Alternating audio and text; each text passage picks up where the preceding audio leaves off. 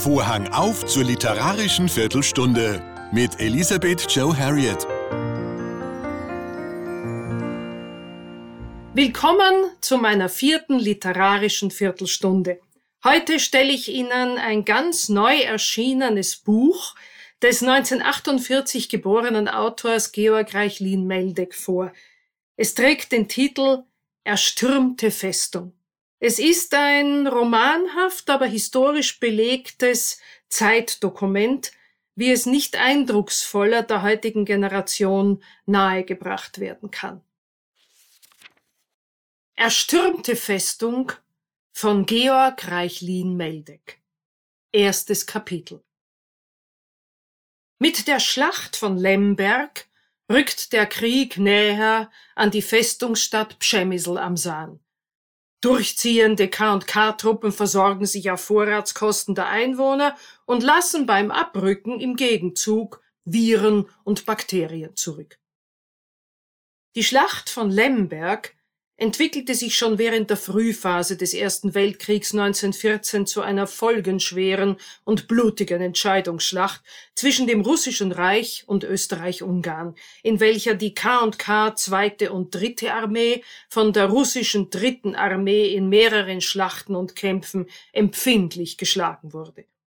Die erste Phase der Schlacht Ende August erzwang am 2. September den militärischen Rückzug aus Lemberg, in einer zweiten Phase um den 10. September unternahmen österreichisch-ungarische Truppen einen letztlich erfolglosen Rückeroberungsversuch. Die Folge? Ein großer Teil Galiciens musste geräumt werden. Die nach Westen vorrückenden russischen Truppen bereiteten sich auf die erste Belagerung der Festungsstadt Pschemissl vor. Die Verteidiger, Artilleristen und Infanteristen aus vielen Teilen des Heeres waren auf diesen Angriff aber gut vorbereitet. Am 3. September wurde an allen Straßenecken und Plätzen sowie an Litfaßsäulen wegen der nun bestehenden Zernierungsgefahr ein Aufruf des Festungskommandanten an die Zivilbevölkerung zum raschen Verlassen der Stadt angeschlagen und mehrsprachig auch von Stadtbeamten verlesen. Am folgenden Tag gab es eine weitere alarmierende Nachricht. Das Festungskommando hatte die österreichisch-ungarische Bank und das Gericht aufgefordert, die Festung zu verlassen. Ebenso erschien eine neuerliche Aufforderung an die Einwohner, die Festung zu räumen.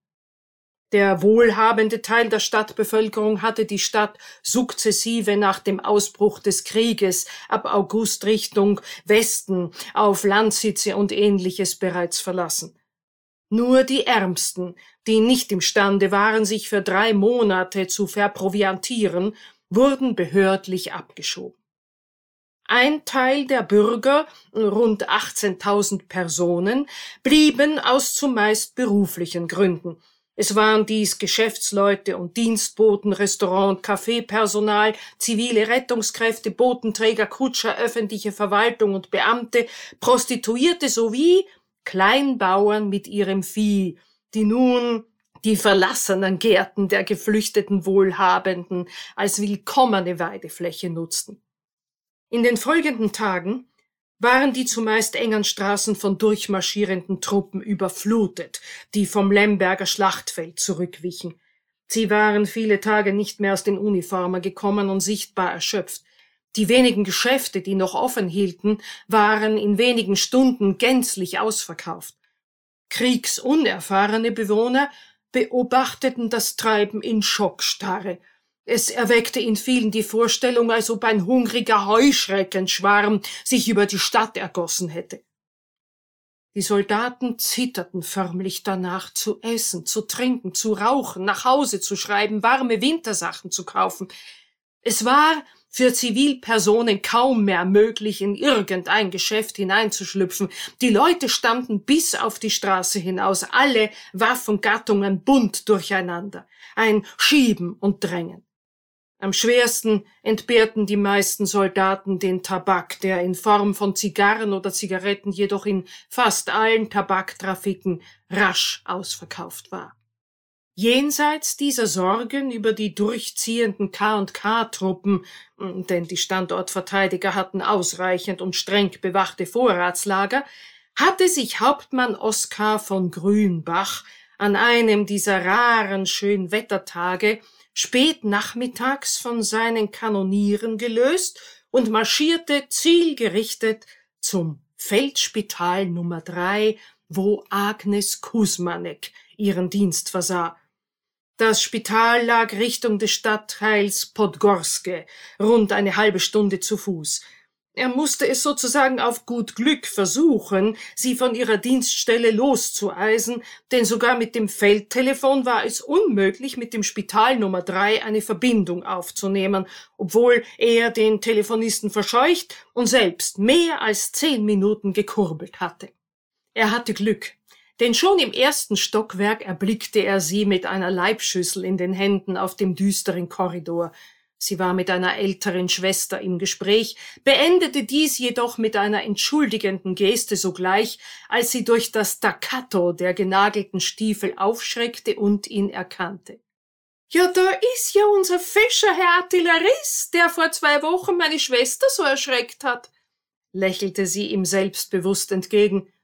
Ich bitte um Pardon, komm ich Ihnen, ehrwürdige Schwester, ungelegen? Soldaten sind in Spitälern immer ungelegen, denn sie bringen Arbeit, sagte sie mit einem herausfordernden Augenaufschlag, der seine Wirkung nicht verfehlte. Nun, dann muss ich Sie aus dringender militärischer Notwendigkeit aus diesem noch Chloroform übel riechenden Spital entführen. Nicht umsonst habe ich meine Dienstpistole umgeschnallt lächelte er ebenso herausfordernd zurück und deutete auf das braune Lederfutteral an seiner rechten Hüfte. Na gut, zügelloser Gewalt muss eine schutzlose Schwester weichen. Ich frage einmal den diensthabenden Arzt, der umschwirrt mich ja ohne dies immer mit seiner Freundlichkeit. Nach kaum zwei Minuten stand sie wieder knapp vor ihm, blickte zu ihm auf denn sie war beinahe einen Kopf kleiner gewachsen als er. Bis zwei Stunden vor Mitternacht habe ich Ausgang genehmigt bekommen. Wie sagt ihr doch immer so charmant zur Truppe abrücken oder so ähnlich? Na, rechts um, los, geh mal. Ihr Ton und ihre Art zu sprechen beeindruckte Oskar ungeheuer. Fast automatisch wollte er sich in ihren linken Arm einhängen, sie zuckte jedoch zurück. Aber Herr Hauptmann, ich muss Sie doch nicht an die Dienstvorschriften und die Schicklichkeit Damen gegenüber erinnern. Wir sind doch weder verheiratet oder noch schlimmer, verschwistert oder verschwägert. Das saß. Er war wieder entzückt. Oskar machte nun eine clownesk stramme Wendung und marschierte mit ihr an seiner Seite los. Als sie das Haupttor des Spitals durchschritten, die Torwache salutierte, war die gegenüberliegende Straßenseite durch die rasch einfallende Dunkelheit kaum mehr erkennbar, denn die Laternenanzünder waren offenbar in diesem Stadtteil noch nicht unterwegs gewesen. Durch die Dunkelheit, das Kreischen der um Fischreste streitenden Katzen und die nur mehr gleichsam als schwarze Schatten an ihnen vorbeihastenden menschlichen Gestalten drückte sie sich nun doch näher an seine Seite, und er wiederum legte ganz sachte seinen Arm um ihre Hüften.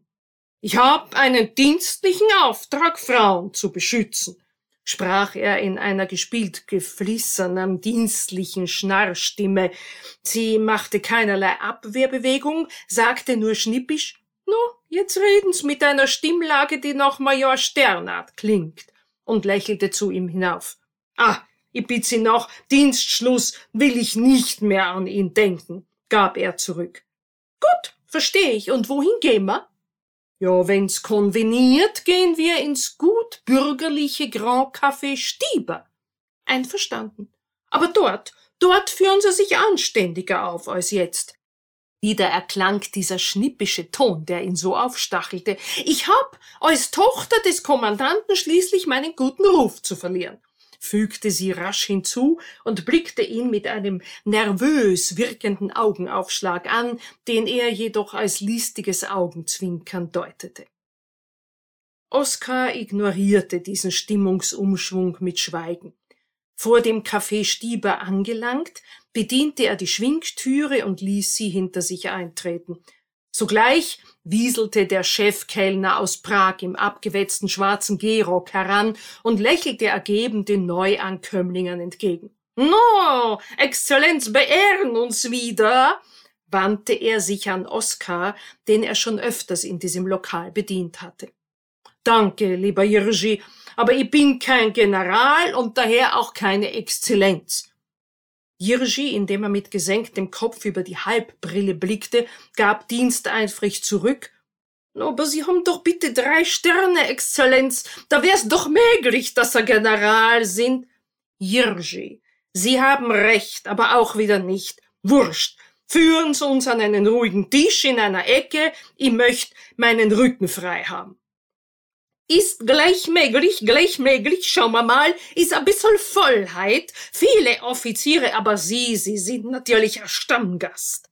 Agnes war hinter Oskar nahe bei der Eingangstüre stehen geblieben und folgte dem, wie sie meinte, etwas eigenartigen Gespräch mit Belustigung. Oskar bemerkte das aus den Augenwinkeln und sagte, ja, das ist auch in Wiener Kaffeehäusern und Beiseln so üblich. Wiener Schmäh halt, der ja eigentlich aus Böhmen kommt. Ah, Sie sind Wiener? Ich dachte, Sie kommen aus Strobel. Sie setzten sich an einen größeren Ecktisch, den ihnen Hirschi mit Prosim Pekne zugewiesen hatte. Oskar schob ihr die kleine Speisekarte zu. Ja, das stimmt, aber mein Vater kam noch aus der Kurstadt Baden bei Wien. Er war Militärchirurg und noch bei der Schlacht von Custoza 1866 mit seinem Chirurgenbesteck dabei. Ah, ich verstehe. Diese Redeweise haben Sie also in der Wiener Gegend angenommen. Mein Vater, er stammt aus Hermannstadt, lebte bis vor ein paar Monaten mit uns auch in Wien, aber er war mit dem Personal nie so leutselig, wie Sie das sind. Ja, und ich, ich wurde 1892 in Eger geboren, als Vater dort seinen zweijährigen Dienst als Kompaniekommandant beim Infanterieregiment Nummer 73 absolviert hatte. Tschechisch spreche jedoch kaum ein Wort, na, ich will's auch nicht lernen, den Tschechen ist ja nicht zu trauen.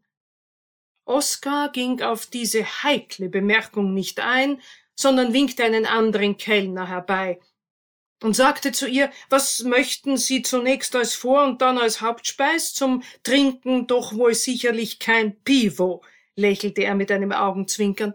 Ah, zwinkern Sie mit Ihren Augen, weil so starke Tabakschwaden durch die Räume ziehen? gab sie zurück und an ihn gleichzeitig die Karte. Also als Artillerist dürfen mich Rauchschwaden nicht stören, da wäre ich wohl fehl am Platz. Wir nehmen zum Essen eine Flasche ungarischen Rotwein. Das wird passen. Ich empfehle Ihnen den Keck Frankosch, einen blaufränkischen, auch Lemberger genannt, hat milde Gerbsäure, gut für die Verdauung. Na, Sie schauen aber auf mich sehr rücksichtsvoll, aber einverstanden. Nur ob ich danach noch das Spital finden werd? Oskar deutete vielsagend mit dem Zeigefinger auf sich. Agnes lehnte sich zurück. Ich weiß schon sehr wenig über Sie. Erzählen's doch von Ihrem Herkommen, von Ihren Interessen. Ja, gern. Ich stamme wie Sie aus jüngerem Militäradel. In der Kaiserstadt Bad Ischl habe ich maturiert, absolvierte das einjährige Freiwilligenjahr beim Festungsartillerieregiment Kaiser Nummer 1 in Wien und Tirol und ging sodann auf die dreijährige Militärakademie in Wiener Neustadt, wo ihr Vater ja auch seine Ausbildung hatte – Zuletzt war ich in Wien Landstraße in der schäbigen Krimski-Kasern bei der reitenden Artilleriedivision Nummer drei und unterrichtete Ballistik. Äh, da muss ich Sie jetzt aber bitte gleich unterbrechen. Mein Vater wurde im Oktober 1913 vom Kaiser geadelt und wählte in dankbarer Erinnerung an seine einstige Ausbildungsstätte, die Theresianische Akademie in der Burg zu Wiener Neustadt, als Adelsprädikat von Burg Neustetten. In sein Wappen übernahm er sodann einen der beiden Türme des Wiener Neustädter Stadtwappens. Ist es nicht köstlich? Köstlich? Na, auf jeden Fall eine sehr große Ehre. Mein Gott, jetzt hat er wieder diesen dienstlichen Ton angestimmt, dachte sie. Ja, ich hätte gern in Wien Mathematik, und theoretische Physik studiert, schaffte beides jedoch nur zum ersten Studienabschnitt. Dann kamen die Balkankrisen auf uns zu und das Militär strich sämtliche Studienprivilegien. Ich hätte weniger auf meine Interessen als auf meine Karriere achten und auf die Kriegsschule gehen sollen. Dann säße jetzt ein Generalstäbler im dunkelgrünen Rock vor ihnen. Ja, um mir mit ihrem Zweispitz am Kopf dann die Augen auszuhacken, lachte sie und deutete damit zart an, dass sie auf dieses Avancement gar keinen Wert legte. Das unterfeuerte seine Zuneigung für sie noch weiter. Auch der exzellente Blaufränkische hob die Zuneigung füreinander. Die bauchigen Rotweingläser klirrten beim Zuprosten. Mit einem Prossim stellte Jirgi zwei Kerzen auf den Tisch, die nach echtem Bienenwachs dufteten. Vor- und Hauptspeise war ein angenehmes Abrücken von den erarischen Dampfküchen, die sie im Dienst beide wohl oder übel zu akzeptieren hatten. Ich äh, kenne die militärischen Gepflogenheiten ja recht gut, wie Sie wissen. Unter Gleichgestellten spricht man auf Augenhöhe aber immer ein Du-Wort aus. Liebe Freunde nennen mich Agi. Was halten euer Liebten davon?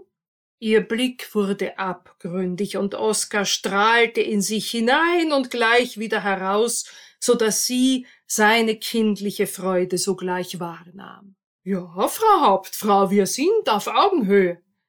Liebe Agi, ich küss die Hand für diesen Vorschlag. Ja, du darfst mir auch weiter oben küssen. Durch diesen Tabaknebel sieht uns ohnehin keiner. Dieser Kuss sollte Lebensgeschichte schreiben. Als sie später gemeinsam das Lokal verließen und nach 200 Metern einen schmalen Ausblick zu einer größeren unbebauten Freifläche hatten, bemerkten sie im diesigen Mondlicht, dass sich leichter Bodennebel über Gräser und Büsche gelegt hatte. So zeitig? Schon Ende August? Ui, das bedeutet einen strengen Winter, sagte sie zu ihm aufblickend. Tja, und wir haben noch überhaupt keine Wintersachen ausgefasst. Der Krieg soll ja nur bis zur Hirschbrunft dauern, gab er mit einem etwas gequälten Lächeln zurück. Du glaubst es auch? Aber keine Spur, liebste Agi. Ganz im Gegenteil, ich fürchte, dass wir uns hier im Osten einer gewaltigen russischen Übermacht gegenübersehen. Sie sollen auch weitaus mehr Geschütze ins Feld stellen können, die noch dazu weiter schießen als unsere, aber lassen wir das. Darüber können wir das nächste Mal sprechen. Sie blieb mit einem Ruck stehen und wand sich aus seinem linken Arm, den er um ihre Schultern gelegt hatte, stand plötzlich direkt vor ihm. Du meinst also, dass wir hier in großer Gefahr sind, überrannt zu werden? Glaubst du, dass es für uns ein nächstes Treffen überhaupt noch geben kann? fragte sie mit plötzlich etwas heiserer Stimme, da sie die letzte Frage sehr heftig an ihn gerichtet hatte. Oskar nahm ihren Kopf mit den gelockten braunen Haaren in beide Hände und sagte eindringlich Lass dich bitte, bitte durch die Zernierung der Zivilpersonen nicht nervös machen. Wir sind als Festungstruppe bestens gerüstet und agieren nach den vortrefflichen Plänen deines Vaters, die von General Konrad gutgeheißen wurden. Es ist in den letzten Monaten sehr plangemäß aufgerüstet worden und die Bautruppe unter Major Sternhardt hat Großartiges geleistet. Du musst jetzt zuversichtlich an ein Morgen glauben. Und unser nächstes Treffen im Bälde, das ist Gewissheit. Auch er hatte seine Stimme nun gehoben, schob ihren Kopf leicht nach oben und küsste sie so leidenschaftlich. Lange Sekunden stand die Stadt, die ihnen in der menschenleeren Ausfallstraße ohnehin keine Aufmerksamkeit schenkte, für sie in kosmischer Ferne. Etwas nach Atem ringend trennten sie sich aus ihrer Umklammerung und setzten mit raschen Schritten ihren Weg durch die Dunkelheit fort. Denn Agnes hatte rasch bei einer Petroleumlaterne auf die Uhr an ihrem Handgelenk gesehen. Es ist eine Viertelstunde vor zehn. Schaffen wir das noch? Aber sicher, Artilleristen marschieren besser als Infanteristen, lächelte er auf sie hinabsehend, obwohl er ein wenig verstimmt war, dass sie so rasch in die beklemmende Gegenwart gefunden hatte. Pünktlich Drei Minuten vor ihrem Zapfenstreich standen sie etwas außer Atem vor dem Spitalstor. Die beiden Posten machten sich gerade bereit, die schwere Doppeltüre zu schließen. Der Hauptmann deutete mit einer herrischen Bewegung noch etwas damit zu warten. Hör mir bitte noch einmal gut zu, Agi. Ich werd mit Thomas noch ein brüderliches Gespräch führen. Er soll dich für sein Spital Nummer vier anfordern, dann haben wir mehr Möglichkeiten, flüsterte er vielsagend. Ich fürchte, es wird aber schwierig werden. Wir haben aus der Gegend von Jaroslau über hundert Verwundete bekommen. Außerdem haben wir in Quarantäne einige Patienten unter Typhusverdacht. Auch Dr. Ramsauer, du kennst ihn sicherlich, er ist auch Oberösterreicher wie du. Ja, ja, ich kenn ihn flüchtig, ein Internist, der hat in Gmunden seine Ordination. Thomas kennt ihn natürlich besser. Verlass dich auf mich. Offiziersehrenwort. Agnes von Kusmanek wandte sich zum Tor. Agi, rief Oskar ihr noch hinterher. Und merk dir bitte, Strobel, Strobel liegt im Salzburgischen, ja? Danke fürs Zuhören. Und wie es weitergeht in Erstürmte Festung, ja, das können Sie selber lesen. Das Buch ist in jeder Buchhandlung erhältlich. Danke, bis zum nächsten Mal. Das war die literarische Viertelstunde mit Elisabeth Joe Harriet. Für Infos zur Person und zum Abonnieren des Newsletters besuchen Sie www.elisabeth-joe-harriet.com. Den Link finden Sie auch in den Show Notes.